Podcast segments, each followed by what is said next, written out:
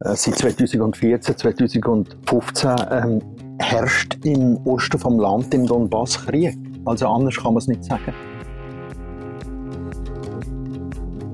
Und dann kommt der Krieg näher. Also viel näher, als wir gedacht haben. Die Menschen auf der Flucht, die kommen das mal nicht aus anderen Kontinenten, sondern eben auch aus Europa, aus der Ukraine. Ähm, der blutige Krieg von Wladimir Putin zeigt, dass das äh, Frieden kein Dauerzustand ist und dass man sich immer wieder dafür muss einsetzen muss. Mit dem Fokus auf die Ukraine reden wir mit dem Klaus Petrus aus der Surprise-Redaktion. Hallo Klaus. Hallo. Ähm, weil wir ja auf Facebook miteinander befreundet sind, Klaus, möchte ich schnell einen Inhalt thematisieren, den ich gerade letzte bei dir gesehen habe. Ein Bild von dir, wo du gerade unterwegs bist und übersetzt aus dem Englischen, der Krieg trifft die Verletzlichsten immer am härtesten. Dazu eine Ankündigung, dass du bald eine Reportage wirst veröffentlichen oder an einer Reportage dran bist. Ich muss auch sagen, du schaffst ja nicht nur für Surprise, sondern du bist auch noch viel in Krisen- und Kriegsgebieten unterwegs. Wir haben gerade in den letzten Nummern auch über Bosnien geredet, äh, diesbezüglich. ähm, vielleicht kannst du uns aber trotzdem sagen, was ist das genau für eine Geschichte, die du da gerade am machen bist? Es sind tatsächlich mehrere Geschichten, aber ähm, die Geschichten gehen eigentlich immer um ähm, ja, das habe ich eigentlich mit, mit dem Podcast ein bisschen angedeutet, um die Leute, die am verletzlichsten sind. Und da kannst du jetzt, egal wo, in welchem Krisengebiet, ähm, sind es immer die älteren Menschen auf der einen Seite und natürlich Kinder. Und in diesem Fall ist es so, dass ähm, unglaublich viele junge Frauen mit ganz jungen Kindern unterwegs sind.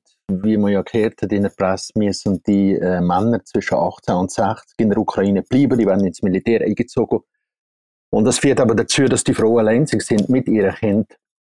Und das hat eigentlich auch das Bild geprägt von all diesen Geflüchteten, die von der Ukraine jetzt in dem Fall ähm, über die ungarische Grenze sind gekommen. Auf der einen Seite und auf der anderen Seite sind sehr viele ältere Menschen, äh, die zum Teil auch äh, alleinzig unterwegs sind oder als Pärchen.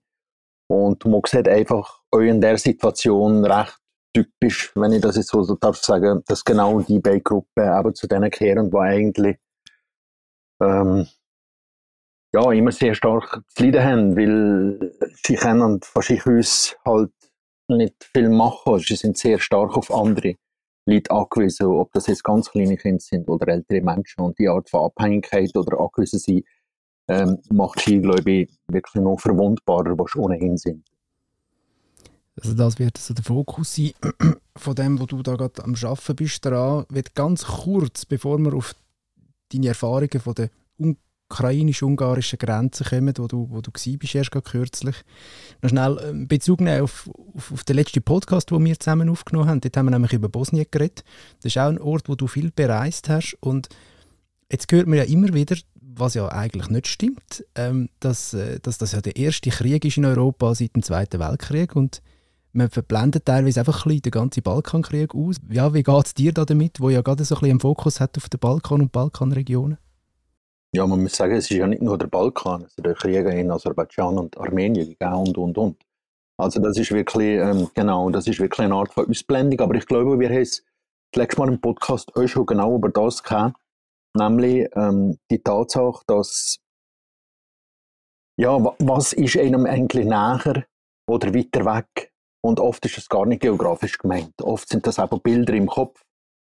Äh, und der Balkan ist so etwas, wo man schon dann in den 90er Jahren das Gefühl hatte, das ist eigentlich wieder weg. Das hat mit Weiss nicht so viel zu tun. Die haben da ihre Probleme seit ewig schon und jetzt bricht das aus. Es ist etwas Komisches. Äh, heute noch erlebt hat man die ganze Sache dann in dem Moment, wo viele Geflüchtete in die Schweiz sind gekommen, wo man die Menschen vor sich hatte, die hat kennengelernt und so weiter. Aber vorher ist das etwas recht Abstraktes gewesen. Und oft hat es wirklich auch mit der mit einer Medienberichterstattung zu tun, wo Krisenherde oder Regionen dann halt weiter wegschiebt von uns oder näher dran. Und jetzt bei der Ukraine, vielleicht zum Teil auch überraschend, muss ich sagen, auch für mich, äh, passiert das, dass das Land, oder man muss genau sagen, ein Teil von dem Land, nämlich der westliche Teil, sehr nach an uns getragen wird. Äh, und durch die Nähe, die Nähe ähm, schafft man natürlich auch menschliche Gefühle, also Empathie, Solidarität und dergleichen erwachst in der Regel durch Nähe. Äh, es hat etwas überraschend, muss man sagen, auch durch die Medienberichterstattung, gerade für mich, wenn ich daran denke, ich bin äh, im Osten von der Ukraine gewesen, im Donbass. Ähm, und über die Region redet man jetzt in dem Sinne nicht. Also das ist wieder eine Region, die einem ein bisschen weiter weg ist, weil man das Gefühl hat, ja, das sind die Separatisten, die sind eh pro-russisch und alle Leute sind da, was überhaupt so gar nicht stimmt, aber das ist so eine Region, die dann wiederum weiter weg ist und wo man nicht konkret assoziiert mit der Ukraine. Jetzt ist eher Kiew und das ganze Bild, das um Kiew ähm, herum äh, geschaffen wird mit dem Zelensky als eine Figur, die mittlerweile ja fast so Hero-Status ähm, in der westlichen Presse gekriegt. Also da haben ganz viele Mechanismen zusammen, aber ich habe wirklich das Gefühl, oft passiert das durch Bilder im Kopf, wo einem der Länder, Menschen, äh, Schicksal äh, und, und ähnliche Sachen einfach näher sind oder weiter weg.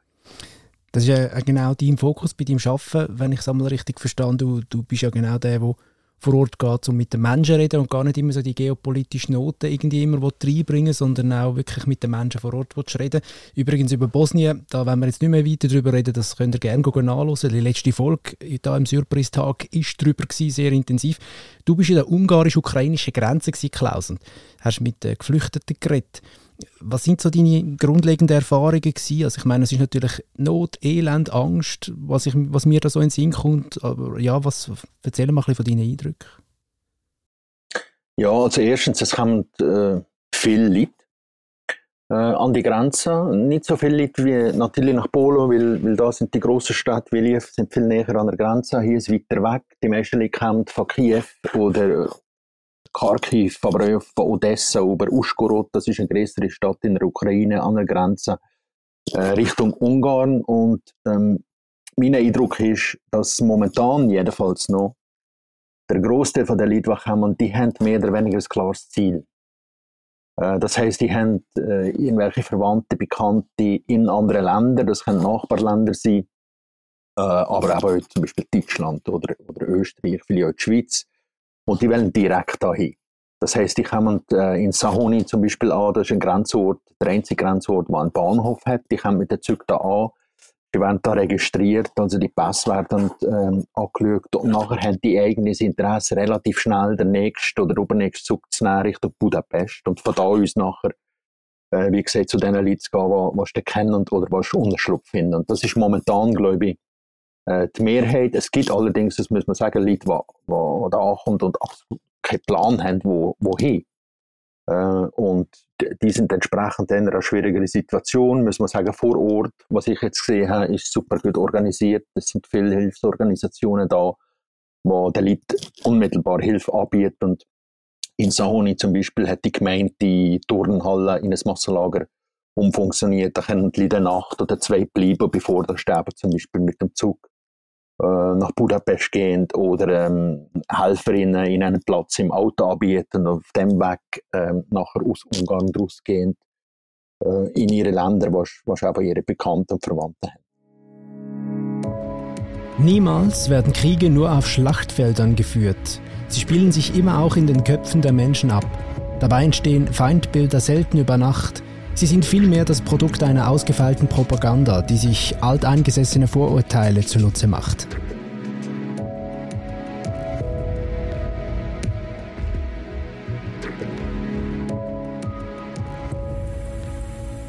Es gibt ja viele, die jetzt auf Polen gehen, an die polnisch-ukrainische Grenze. Warum bist du an die ungarisch-ukrainische Grenze gegangen? Also äh, es gibt äh, einen, einen Plattengrund und, und, und einen, der vielleicht ein bisschen ähm, äh, fundierter ist. Der Plattgrund ist genau der, was du sagst. Es ist unglaublich viel Schurnis an der Poli äh, polnischen Grenze. Äh, und es gibt auch ganz viele Berichterstattungen. Weniger ist berichtet worden von der ungarischen Grenze. Das ist der eine Grund. Der andere Grund, ähm, jetzt schon, schon angetitelt, ähm, der Balkan ist für mich eigentlich so zum Schwerpunkt geworden und ich habe oft die, die Flüchtlingspolitik gerade in Ungarn äh, Serbien genauer angeschaut, wie auch immer, und immer wieder vor Ort gewesen. Und mich hat einfach auch interessiert, äh, ja, wie geht das Land, wo wie Ungarn, was jetzt in den letzten Jahren nicht geglänzt hat durch, ein, durch eine sehr freundliche Migrationspolitik, mit der Situation, mit der Akutsituation um. Und es ist tatsächlich so, dass, dass da schon eine gewisse Widerspruch gibt, wenn man so will sagen. Der Orban hat sich an diesen Grenzorten äh, gezeigt, der Ministerpräsident von Ungarn, und ist sehr, sehr offen gewesen. Äh, hat die Leute auch willkommen geheißen, also wirklich so eine Art von Willkommenskultur äh, an den Tag gelegt. Es ist immer, glaube ich, sehr wichtig das so zu präsentieren, auch gegenüber der EU. Und auf der anderen Seite äh, setzt äh, der Orban und seine Regierung eigentlich die sehr kritisch und bisweilen auch oft von Migrationspolitik weiter fort, wenn es dann um Geflüchtete geht von anderen Ländern, wie eben Nahosten, also jetzt wirklich Pakistan oder, oder also Syrien, Irak, Pakistan, Afghanistan. Und der, wie soll ich sagen, die, die, die zwei Seiten von der jetzigen Flüchtlingspolitik hat mich eigentlich interessiert und das ist ja etwas, was ich in dem einen oder anderen Artikel werde fokussieren mhm. Du hast vorher ja auch ein bisschen erwähnt, was uns jetzt zum Beispiel näher ist und was uns vielleicht weiter weg scheint. Aber da ist es ja schon auch noch spannend. Eben da wissen wir eigentlich so, wie die Politik, Migrationspolitik von einem Land ausgesehen hat über Jahre hinweg und das sehr restriktiv war. Und jetzt auf einmal die offene Arm, also was ja im Moment von der Not auch wichtig ist, das will man ja gar nicht in Abrede stellen, aber ist da irgendwie, also Erkennt man da irgendetwas an Logik dahinter? Ist das, äh, weil man selber Angst hat, dass man auch könnte zu einer Kriegszone werden, weil es gerade so unberechenbar ist im Moment? Was, was denkst du? Also letztendlich ist es ein bisschen wie eine Zweiklassengesellschaft von, von du hast mir im Vorgespräch gesagt, es ist ein bisschen wie zwei Klassen von, von, von, von Geflüchteten im Moment, oder? Ja, tatsächlich unter dem Aspekt kann man es anschauen. Es ist schon wichtig, was genau du vorhin gesagt hast. Momentan ist, ist alles entscheidend, dass man den Geflüchteten aus der Ukraine einfach hilft. Und das ist eine akute Hilfe und, und da gibt es irgendwie gar nichts äh, zu relativieren. Und, und jedes Land, das die entsprechende Solidarität zeigt und, und die Absichten in Handlungen umsetzt, ähm, das ist unglaublich wichtig. Und das ist ein, ein ganz wichtiges, zentrales Zeichen. Ähm, ja, es ist mehr nur eine Haltungsfrage. Also das, wie gesagt, das, das stellt man überhaupt gar nicht in Abrede. Aber es ist schon so, wie, wie du ja angedeutet hast, ähm, der Unterschied fällt auf und ich kann momentan eigentlich nur Mühe massen. Also eine Sache ist sicher die, dass, dass es gibt Verbindungen, äh, enge Verbindungen zu wirtschaftlichen Truppen zwischen Ungarn und der Ukraine. Es gibt ja viele Leute in Grenzgebieten, die schaffen auf der einen Seite und wohnen auf der anderen Seite. Es gibt also äh, eine, eine, Art von Verbundenheit, die ist unbestritten da, zum einen. Und zum anderen äh, bin ich selbst äh, effektiv gespannt, was passieren würde, wenn das Ganze anhaltet und aber immer mehr Geflüchtete aus der Ukraine kommen und nicht wissen, wohin. Also, wie ich vorher gesagt habe, die meisten, die jetzt kommen, die wissen, wohin und wollen da weg. Und ich habe jetzt fast niemanden getroffen, der in Ungarn will bleiben wohingegen, wenn, wenn die, die Geflüchteten kommen über die Grenze und nicht wissen, wohin, dann wissen wir aus Erfahrung, da gibt es da gibt's viele Studien darüber, dass die Leute eher an der Nähe von ihrem Land bleiben und wahrscheinlich müssen flüchten. Weil sie ja die Hoffnung haben, sie können wieder zurück. Oder weil eine gewisse Nähe zum Land ihr auch äh, Sicherheit gibt, Stabilität, also jetzt im psychologischen Sinn, das weiß man. Und dann würde dann natürlich viel mehr Leute aus der Ukraine in Ungarn bleiben. Und dann wird sich natürlich dann wieder die Frage stellen, wie äh, Orbans Migrationspolitik auf das reagiert. Äh, das ist also so ein bisschen ein Knackpunkt. Das ist dann zumal übrigens schon 2015 genauso gewesen. Ähm, der Orban äh, und seine Regierung hat so lange in Anführungszeichen nichts gegen Geflüchtete gehabt, als dass die Ungarn einfach als Transitland haben angeschaut und die Leute einfach durch und weg. Aber sobald sich das da vor der Grenze gestaut hat, ist ein Problem geworden und ist, ist, äh, die Migrationspolitik hat also wirklich von einem Tag auf den anderen, kann man sagen, umgeschlagen. Man hat es jetzt ja in der Schweiz auch so ein bisschen mitbekommen, es ist viel gespendet worden, Spendenaufrufe, sogar privat, aber nicht nur Geld, sondern auch zum Beispiel Decken und, und, und andere Sachen. Du von dem noch irgendwie etwas mitbekommen an der Grenze? Sind da irgendwie Hilfsgüter angekarrt worden? Ja, hast, hast du da irgendwie so einen, einen Einblick gehabt? Ja, dem ist so. Also es ist... Ähm da kommt eine Menge Bus äh, von irgendwo hin, äh, irgendwo her und die bringen Hilfsgüter und äh, es ist tatsächlich so, dass sich die, die Güter zum Teil schon stapeln wenn ich so darf sagen, also das hat wiederum mit dem zu tun, was ich vorher gesagt habe, jetzt äh, kommen die Leute und wissen, wohin das wollen, das heißt, die bleiben da gar nicht, das muss niemand da in der Nacht ähm, wie soll ich in der Kälte ausharren und ist auf den Schlafsack angewiesen momentan.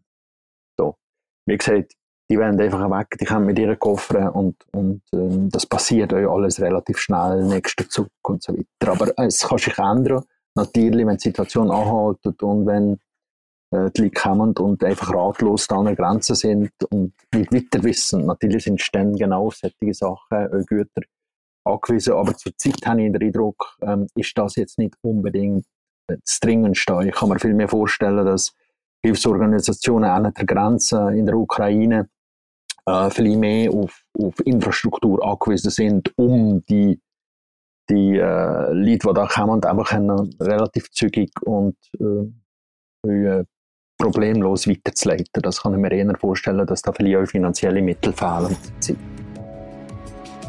Feindbilder auf beiden Seiten werden bis heute auch in die Schulen hineingetragen. Dazu kommt die Propaganda aus dem Fernsehen und Rundfunk. Orte, wo sich die Kinder und Jugendlichen gemeinsam treffen und kennenlernen können, gibt es nicht. Das würde womöglich helfen, Vorurteile abzubauen. Klaus, ich würde gerne noch schnell ein bisschen in die Vergangenheit gehen, wenn das sehr aktuell ist und wichtig ist, was wir da besprechen. Aber du hast ja eigentlich die Ukraine schon länger ein bisschen im Fokus. Du hast es vorher erwähnt, Ostukraine. Das ist jetzt eben der Ort von der Ukraine, wo uns eher fern ist oder wo wir die umkämpften Gebiete schon seit Jahren sind oder wo die Separatisten pro-russisch sehr markant sind. Man weiß auch dort, dass äh, ähm, ja, russische Truppen schon länger stationiert sind dort und irgendwie so mein Eindruck, und ich kann es wirklich nur aus der Ferne beurteilen, doch immer also so kriegsähnliche Zustände eigentlich sind. Also der Krieg, der jetzt ist, hat man so den Eindruck, der sagt dort schon ein bisschen länger eigentlich so ein bisschen am Tun, immer wieder so im, im Geheimen. Wie, wie würdest du es beschreiben? Ja, ich würde einen Schritt weiter gehen. Ich würde nicht davon reden, dass es im Geheimen passiert und so weiter oder dass es so ein bisschen schwelt. Äh, seit 2014, 2015 ähm, herrscht im Osten vom Land, im Donbass, Krieg. Also anders kann man es nicht sagen.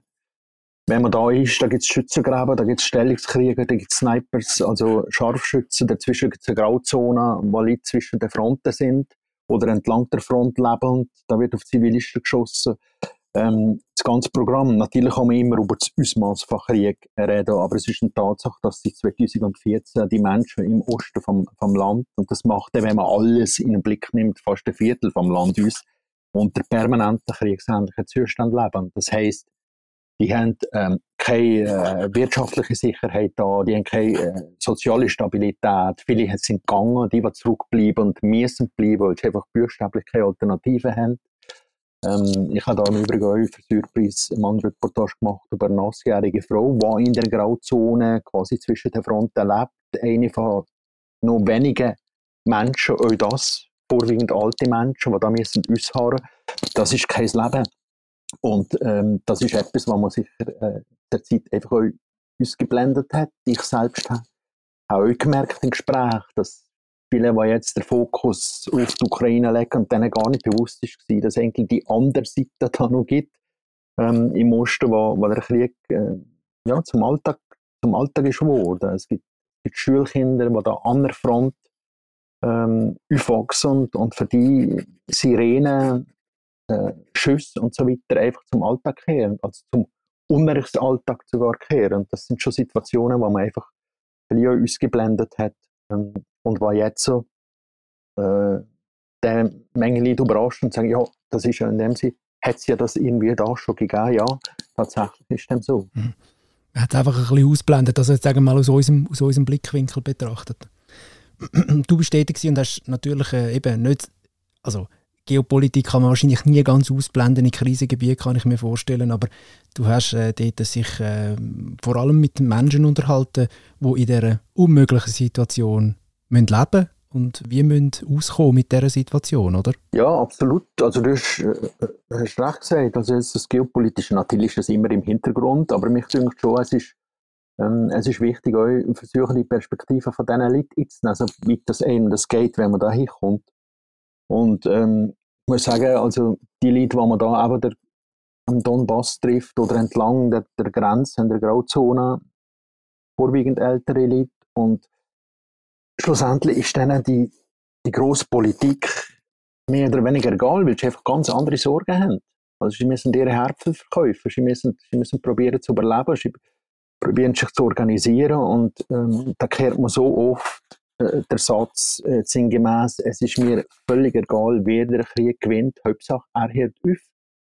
Und das, das sagen Leute, die, die den Satz seit 2014 sagen, bis heute. Und jetzt sind sie wieder unter massiverem Beschuss. Aber der Beschuss hat nie aufgehört. Also, da hast du ganz viele Leute, die, die jetzt von außen her, wenn man es aber so geopolitisch würde anschauen, würde man sagen, ah, die haben alle so pro-russische ähm, Ansichten, weil sie im, im Osten sind und die reden natürlich alle Russisch und haben russisches Radio und russisches Fernsehen und russische Literatur und russische Küche. Und, aber wenn man da genauer hinschaut, ist, ist das für die Leute nicht relevant. Also die Kategorisierung, da ist der Osten und da ist der Westen, sondern es geht einfach um handfeste Sachen. Mit, mit den alten Leuten, es geht um Trente. Wer zahlt in der Trente?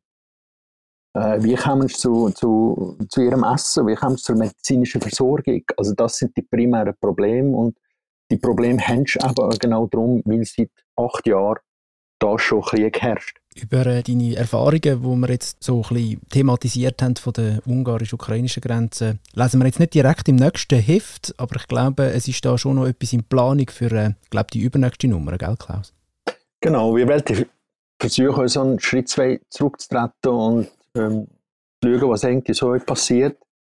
Ab dem Moment, wo man über Kriege berichtet und aber einen Fokus legt auf einen bestimmten Brandherd, sage ich jetzt einmal. Wie hast vorher schon gesagt, das ist richtig und wichtig. Aber oft macht man das gezielt oder unbewusst unter Ausblendung ganz anderer vieler Faktoren. Und wir haben es jetzt gerade von einem gehabt, also der Fokus, wenn man sagt, so will auf Kiew, passiert momentan oft in den Medien, nicht überall sicher nicht, aber oft in den Medien unter Ausblendung zum Beispiel von der ganz, ähm, vom ganzen Konflikt, äh, der im Donbass seit acht Jahren passiert. Und wir wollen gerne äh, die Möglichkeit nutzen, weil wir ja kein Newspaper sind, einen Schritt zwei zurückzugehen und, und vielleicht da ein bisschen einen anderen Blick drauf zu werfen. Klaus, danke vielmals für das Gespräch. Ich danke dir. Der Surprise-Tag dieser Woche, und zwar vor der Heftveröffentlichung vom Heft Nummer 521. Das Mal, das ist glaube ich ein Novum beim Surprise-Tag, ist es für einmal eben nicht um einen Text gegangen im Tag selber, sondern einfach aufgrund von der Aktualität natürlich um den Krieg in der Ukraine. Und da haben wir, ja, wie ihr jetzt gerade gehört habt, ein bisschen Know-how in der eigenen Reihe mit dem Klaus Petrus, wo zum Beispiel die Ostukraine sehr häufig schon bereist hat und jetzt gerade letzte auch an der ukrainisch-ungarischen Grenze war.